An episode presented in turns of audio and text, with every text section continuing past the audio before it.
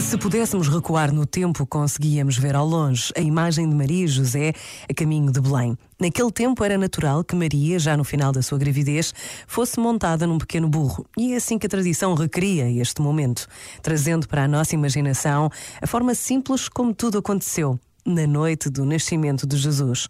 Por vezes, basta a pausa de um minuto para visitarmos com o coração a verdade do Natal, o nascimento tão humilde do Filho de Deus. Pensa nisto e boa noite. Este momento está disponível em podcast no site e na app.